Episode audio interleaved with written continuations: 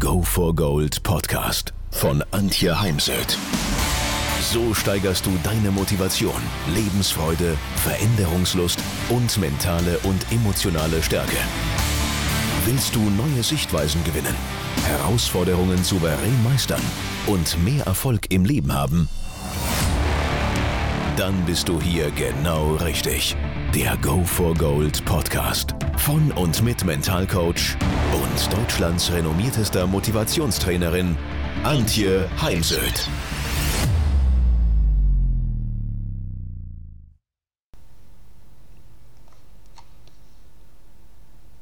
Was ist überhaupt mentale Stärke und wie kann es im Alltag trainieren? Darum soll es heute in diesem Podcast, in dieser Podcast-Folge gehen. Mentale Stärke heißt, dass ich am Tag X dann, wenn es darauf ankommt, meine bestmögliche Leistung abrufen kann, unabhängig von inneren und äußeren Störfaktoren. Innere Störfaktoren sind dann sowas wie Selbstzweifel, ich bin nicht wirklich konzentriert, ich habe keinen Fokus, ich lasse mich leicht ablenken. Lärm ist dann im Außen oder das Umfeld, mir fehlt die Ausrüstung, ich habe nicht äh, eine, ich habe keine stabile Internetverbindung, wie es das ja heute immer noch gibt. Also, was kann ich tun? Halte Blickkontakt, wenn du Menschen anschaust, versuche möglichst vielen Menschen in die Augen zu schauen. Unsere Augen erzählen fast alles und sie verraten uns. Der Grund, aus, äh, warum Menschen oftmals nicht äh, Blickkontakt suchen, ist, dass sie sich selbst nicht vertrauen und dass wir uns irgendwie Sorgen machen oder natürlich, dass die andere Person uns einfach schlicht und ergreifend gar nicht interessiert. Und dann schauen Menschen eben einfach weg und äh, daher trainiere es, Menschen anzuschauen, selbst wenn es für dich unangenehm ist. Tipp 2 Stelle viele offene W-Fragen. Achte mal darauf, wie oft du im Leben geschlossene Fragen stellst. Also so eine Frage wie, gehst du heute Abend mit mir ins Kino? Und die macht ja Sinn, wenn ich einfach nur erfahren möchte, ob jetzt jemand mitgeht oder nicht. Brauche ich weitere Informationen, müssen wir eben offene Fragen stellen. Und schau mal, wie oft du in Gesprächen wenn du etwas gehört hast oder zugehört hast, wie oft du interpretierst, halluzinierst, etwas einfügst oder meinst, es zu verstehen, oder dir ist äh, der Kontext oder das, was dir dein Gegenüber erzählt hat, zwar nicht klar, aber du traust dich nicht nachzufragen, weil du dir denkst, oh, hat er dann das Gefühl, ich bin dumm, wenn ich jetzt nachfrage. Habe ich oft im Sport. Ne? Ein Sportler hat nicht verstanden, was der Trainer von ihm will, aber er fragt eben auch nicht nach, weil er Sorge hat, dass der Trainer sich dann vielleicht denkt, ey, hörst du mir nicht zu? Oder ey, wie dumm stellt der sich denn an? Darüber hinaus, wer fragt, der führt, wer fragt, der zeigt Interesse an Menschen am Gegenüber und daher Stell viele offene W-Fragen und wenn du dein Selbstvertrauen auf die Probe stellen willst, dann tu dies in Meetings, dann wenn eben noch mehr Personen hören, wie du eine Frage stellst. Tipp 3. Schreibe deine Ziele auf. Also formulier sie zunächst im Kopf und dann schreib sie auf, committe dich dazu, denn es ist immer noch mal was anderes, wenn ich sie aufschreibe, mir an die Wand hänge oder ich ziehe die entsprechenden Bilder dann auf meinen digitalen Fotorahmen, als wenn du es eben so locker im Gehirn formulierst. Ich arbeite momentan mit Mikrozielen und mit Wochen- und Monatszielen, weil ich nicht weiß, was dieses Jahr noch alles passieren wird für die, die den Podcast später mal hören, wir sind im Jahr 2021 immer noch im Lockdown und was der Herbst 2021 bringen wird, weiß momentan noch keiner. Ich bin da jetzt mal optimistisch. Aber wirklich wissen tun wir es nicht, wie die Regierung dann auf steigende Zahlen reagieren wird. Daher arbeite ich eben mit Wochen- und Monatszielen. Und Mikro- und so kleinere Ziele sind wichtig, damit wir eben Erfolgserlebnisse haben, uns dann für diese auch mal auf die Schulter klopfen können. Und Erfolgserlebnisse geben uns mehr Selbstvertrauen und das wiederum mehr Energie. Und wir trauen uns dann auch in Zukunft größere Ziele zu setzen. Und dann schreib dir eine To-Do-Liste, was konkret tust du die nächsten Tage, was tust du heute, um deinen Zielen ein klein bisschen näher zu kommen. Und dann kann man eben auch am Ende des Tages es wieder abhaken. Ich arbeite eher mit so Zetteln, also vor mir liegen hier immer verschiedenste Zettel, die dann eben vernichtet werden, wenn die Aufgabe erledigt ist, beziehungsweise die E-Mails, die zu erledigen sind, bleiben so lange im E-Mail-Eingang, bis sie dann beantwortet worden sind. Tipp 4, üben, üben, üben. Das ist das, was wir vom Spitzensport lernen können. Sportler üben fünfmal die Woche, sechsmal, das oftmals dreimal am Tag, um dann am Tag X wirklich ähm, auf den Punkt genau fit zu sein und ihre bestmögliche Leistung abrufen zu können.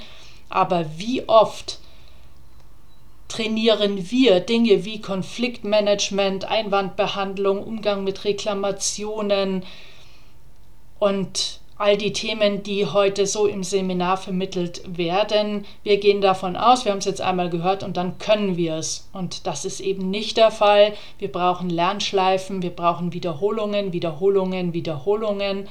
Und daher übe das, was du in Exzellenz dann im Alltag, im Beruf abrufen möchtest. Tipp 5 sei körperlich fit. Denn es gibt natürlich auch eine Wechselwirkung zwischen der mentalen und der körperlichen Fitness und auch der Gesundheit. Daher geh mindestens dreimal die Woche, äh, Minimum 30 Minuten raus, am besten in die freie Natur. Geh walken, joggen, Fahrradfahren, in die Berge whatever, aber beweg dich und mach zweimal die Woche zehn Minuten Krafttraining, denn du musst nicht dafür ins Fitnessstudio gehen. Die Natur ist eh ein Glücksbringer und Entspannungsgeber. Tipp 6. Morgenroutine. Es gibt im Moment sehr, sehr viele Artikel dazu. Ja, Morgenroutinen helfen uns. Was für mich aber nicht heißt pauschal, du musst jetzt morgens früh aufstehen, denn wenn du so wie ich ein ähm, vom Biorhythmus her ein guter Nachtarbeiter bist, ich also selten vor Mitternacht ins Bett gehe, dann stehe ich auch nicht morgens um 6 Uhr auf. Und den Biorhythmus zu verändern, nur weil der ein oder andere Kollege schreibt, du musst früh aufstehen, wenn du erfolgreich sein willst, das ist Nonsens, habe ich letztens auch noch mal geklärt mit Stefan Herbst. Er arbeitet am Roth-Institut Gehirnforschung.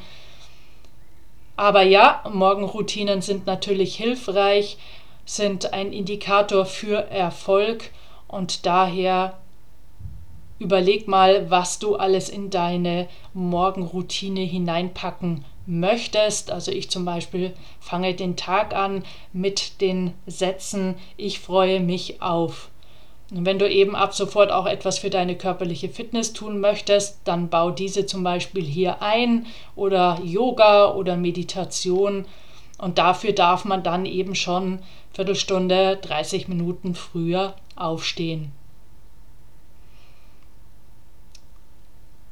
Tipp 7, mache Pausen, arbeite mittags nicht durch, denn wir können uns nicht 8, 10, 12 Stunden durchgehend ähm, konzentrieren. Im Gegenteil, wir machen dann Fehler, dann sind wir wiederum beschäftigt mit der Behebung von Fehlern, die wir gemacht haben.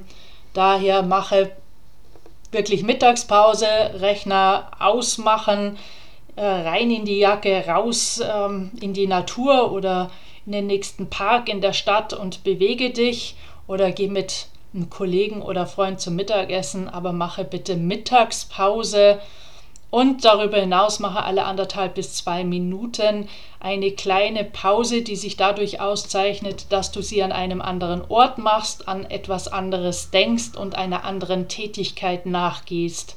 Also wenn du bis dato E-Mails beantwortet hast, dann macht es keinen Sinn, jetzt private E-Mails zu beantworten, sondern zum Beispiel zum Fenster zu gehen, Fenster aufreißen, bewusst die Natur wahrnehmen. Wir sind jetzt gerade im Mai 2021. Es fängt alles an zu blühen. Wir sind dieses Jahr ein bisschen später dran, aber ich finde es halt einfach gerade herrlich zu beobachten. Anderer Ort wäre eben das Fenster oder ich gehe in die Küche, mache mir einen frischen Espresso und an was anderes denken. Ich denke dann zum Beispiel an den nächsten Urlaub oder an einen vergangenen Urlaub. Also zum Gesundbleiben ist wichtig, zum Entspannen alle anderthalb bis zwei Stunden eine kurze Pause zu machen. Tipp 8, schalte immer mal wieder dein Telefon aus. Ich habe mal einen Sportler begleitet, der hat ganz konsequent immer am Sonntag der Familie zuliebe sein Handy ausgelassen. Es wussten auch all seine Teammitglieder. Sie mussten dann schon zu ihm auf dem Hof fahren, wenn irgendwas ganz Dringendes und Wichtiges war, um ihn zu sprechen. Man könnte sich auch ein, ja, behelfen mit einem Ritual, nämlich dass äh, zum Beispiel in der Küche eine handyfreie Zone ist, weil die Küche ist ja bei vielen heute der Ort der Begegnung. Wir essen zum Beispiel auch in der Küche und das gilt dann aber uneingeschränkt eben für alle gezahlten Korb, der im Flur steht, wo man dann sein Handy reinlegen kann und dann auch wieder findet. Oder abends Feierabendritual, dazu gehört dann eben auch irgendwann sein Handy wirklich abzuschalten, zumindest sein berufliches Handy und es bitte nicht mit ins Schlafzimmer zu nehmen. Kaufen Sie sich wieder einen normalen Wecker oder machen Sie zumindest das Handy aus. Wecker funktioniert am Handy trotzdem. Aber 80 Prozent der Deutschen nehmen ihr Handy mit ins Bett. Und was machen Sie denn bitte mit dem Handy im Bett? Das Schlafzimmer ist zum Schlafen und Kuscheln da und nicht zum Arbeiten, äh, E-Mails beantworten oder andere Dinge. Also auch so kann man eben Disziplin beweisen. Disziplin ist ja ein Teil von mentaler Stärke, kann so eben auch mentale Stärke aufbauen, dass es mir gelingt, ähm, auch nicht, dass das Handy Macht über mich hat, sondern ich Macht über mein Handy habe. Ich weiß zugegebenermaßen nicht einfach. Mir fällt es jetzt besonders leicht im Urlaub, also wenn ich zum Beispiel ähm, ein Land wie Neuseeland bereise, dann möchte ich ja das Land sehen und nicht ständig die Nase im Handy haben. Da fällt es mir dann relativ leicht, das äh, Handy Handy sein zu lassen. Ich finde es ganz wichtig, nämlich dass man keine Internetsucht entwickelt und es gibt deutlich mehr Internetsüchtige, als der ein oder andere zugeben mag. Ich habe manchmal Jugendliche, Auszubildende bei mir, die das Thema selbst ansprechen und ich schicke, glaube ich, jeden dritten Jugendlichen mit oder ohne den Eltern zur Suchtberatung, denn dafür bin ich dann nicht die richtige Ansprechpartnerin. Tipp 9. Stellen Sie sich morgens unter die kalte Dusche, halten Sie es mindestens 30 Sekunden aus und dann mal darauf achten, wo, wohin dann Ihre Gedanken so abwandern, wie Sie dann in dem Moment mit sich umgehen. Denn Sie sollten da zu jedem Zeitpunkt mit sich liebevoll, positiv umgehen. Tipp 10. Achten Sie oder achte mal bitte darauf, wenn du dich mit anderen unterhältst, wie groß ist dein Gesprächsanteil, wie groß ist der Anteil des anderen, denn es sollte schon ausgeglichen sein in der Freundschaft und beruflich soll, dass du eher 30% Redeanteil haben und dein Gegenüber 70%. Ich finde es auch spannend, wenn mich äh, Dienstleister anrufen, wollen mir was verkaufen. Die fragen oft gar nicht nach den eigenen Bedürfnissen, also nach meinen Bedürfnissen in dem Fall, sondern sind selbst mehr am Reden und merken gar nicht, dass sie mich äh, ziemlich schnell verloren haben und meistens bei mir dann auch auf Ever Wichtig ist ja auch in der Kommunikation, sich immer mal wieder in die Schuhe des anderen zu stellen. Thema Perspektivenwechsel, sich in die Situation meines Gegenübers zu versetzen. Und äh, dann gehört eben dazu, dass ich einfach mehr offene Fragen stelle, habe ich schon anfangs erwähnt, und dabei dem anderen in die Augen zu schauen. Tipp 11 zum, zu einem gesunden, mental gesunden Leben zu mentaler Stärke gehört, dass ich anderen und mir selbst vergeben und verzeihen kann für Dinge, die passiert sind. Denn jeder von uns sagt sich selbst oder Dritten nach innen wie nach außen schon mal ein blödes Wort, was wir im gleichen Moment gerne wieder zurückholen würden. In dem Moment, wo wir es äh, ausgesprochen haben, ist mir jetzt erstmal wieder auf einem Vortrag passiert, dass ich ja einen Satz so ein bisschen als äh, zum Füllen der, der Stille hinausgehauen habe. Und ich könnte mich jetzt noch darüber ärgern, dass ich das getan habe. Und es ist trotzdem wichtig, wir machen alle Fehler. Ähm, das dann auch irgendwann abzuhaken, sich nochmal kurz zu überlegen, wie kann ich äh, ja eventuell beim nächsten Mal dafür sorgen, dass ich das nicht mehr tue. Aber dann abhaken und daher, gerade in Beziehungen und Freundschaften ist es einfach, oder auch im beruflichen Kontext ist es ganz wichtig, dass wir verzeihen und vergeben. Ich nutze hier gerne den Satz, ich verzeihe dir all das, was du mir angetan hast, und ich bitte dich um Verzeihung für all das, was ich dir angetan habe. Denn fast immer ja, sind zwei daran beteiligt, geht es in die eine und in die andere Richtung das macht man für sich im Stillen. Ich muss da nicht zum anderen hingehen, wobei ich schon auch wichtig finde zu lernen, sich zu entschuldigen für etwas, was einem rausgerutscht ist oder was, was wo man einfach einen Fehler gemacht hat. Daher.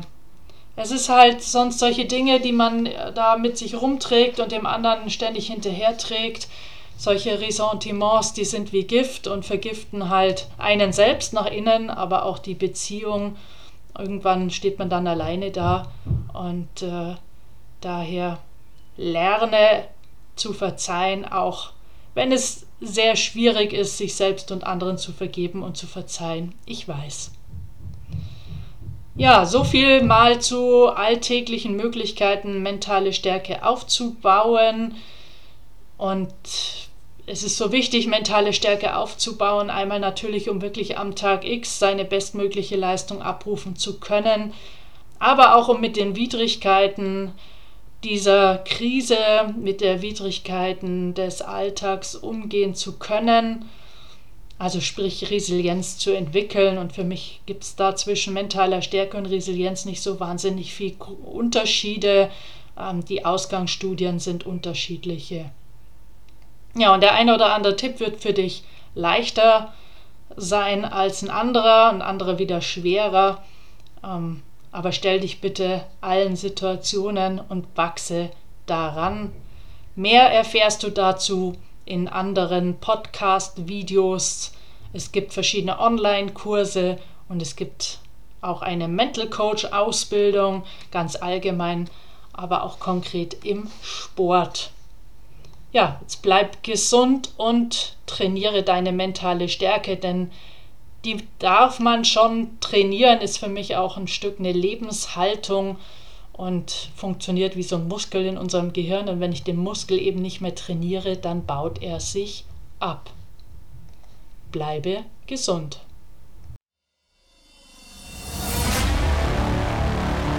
Wenn ihr mehr wissen wollt, dann geht auf www.heimsöd-academy.com bzw. www.antje-heimsöd.com.